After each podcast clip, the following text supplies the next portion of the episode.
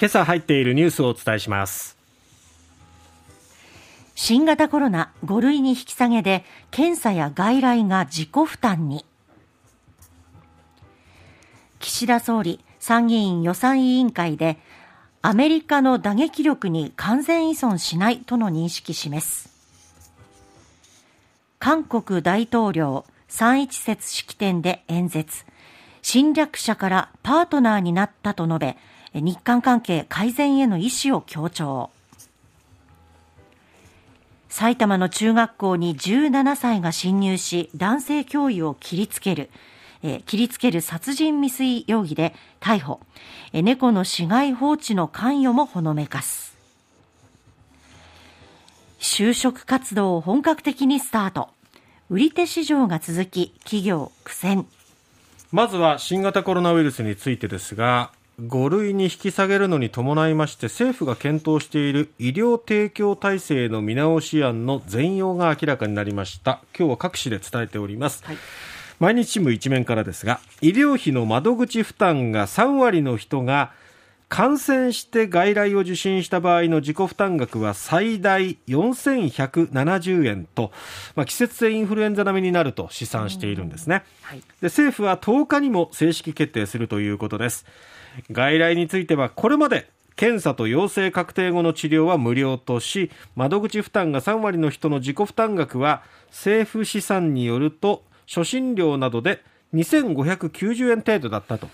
まあ、それが4170円最大になるということですので、はい、まあだから1600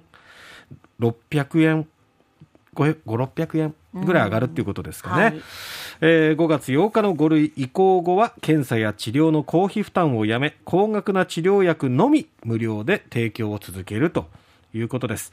入院についても原則通常の保険診療とし高額になる場合だけ月最大2万円を軽減するとで軽減措置はインフルエンザで入院した場合と新型コロナの入院でかかる費用の差額を埋める位置づけということですね、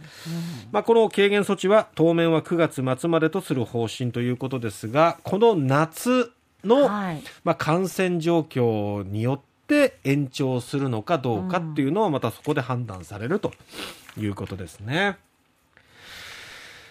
さて続いて岸田総理なんですが、はい、総額114兆3812億円で過去最大となる新年度予算案の本格論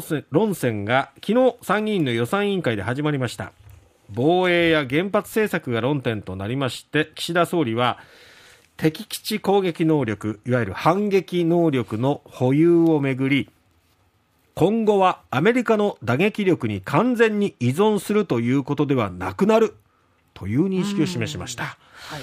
まあ、これまで安保というと、えー、安全保障政策の基本は守りに徹する自衛隊が、まあ、盾、うん、そして打撃力を持つアメリカ軍が矛、はい、矛だったわけですけどもそれを打撃力をアメリカ軍だけに頼らないということを岸田総理自ら認めたということなんですね。ただ、まあ、反撃能力はあくまでもミサイル攻撃から国民の命を守る盾のための能力だとも語り従来の基本は堅持する方針も示しましたただこの反撃能力って本当にその場の判断できるものなのかなと思いますよね。そ、ね、その向こうに怪しい動きがあってこっちを攻撃してくるようだって断定してこっちから攻撃できるものなのかなと。ねちょっとなんかねちょっと。そこがね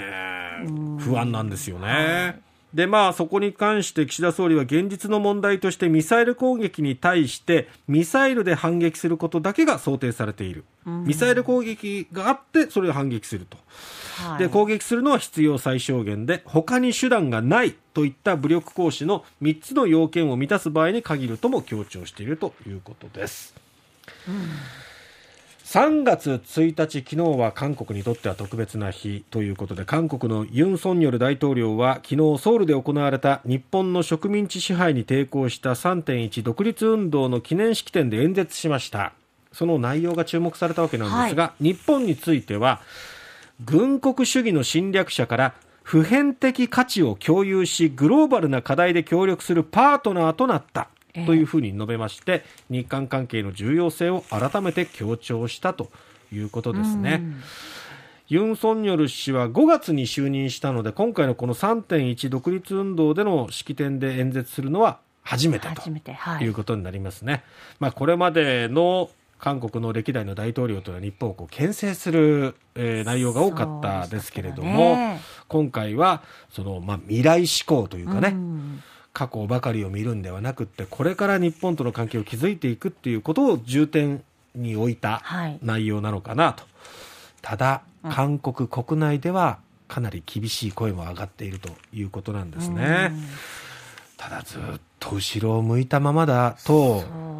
前には進んでいけないですよね。まあそういうところで言うと、日韓関係改善しようというこの動き、まあユン・ソンニョル大統領も、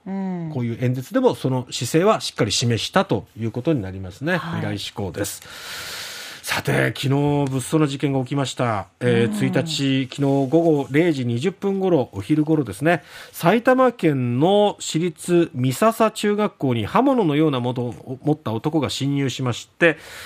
校舎3階で60歳の男性教員を切りつけたと、はい、県警によると上半身を複数箇所切られたということですが命に別状はない。そして生徒に怪我人はいないと。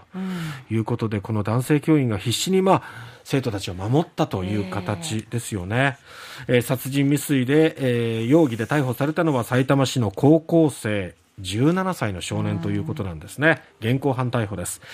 で、この埼玉県内では、あの、この中学校のある戸田市の隣にある埼玉市内で、切断された猫の死骸が相次いで見つかっていたんですけれども、これについても関与をほのめかしているということで、関連を捜査しているということです。どうやってこの学校に侵入したのかとか、はい、まあ、あのこの学校の卒業生ではないようなんですけれどもね、ねなぜこのような、まあ、行為に至ったのか、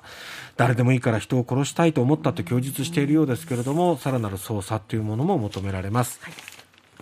就職活動が昨日から本格的にスタートいたしました。売り手市場ということで学生が主導ということなんですがいわゆる学生時代に力を入れたことがない学知化がないということですけれども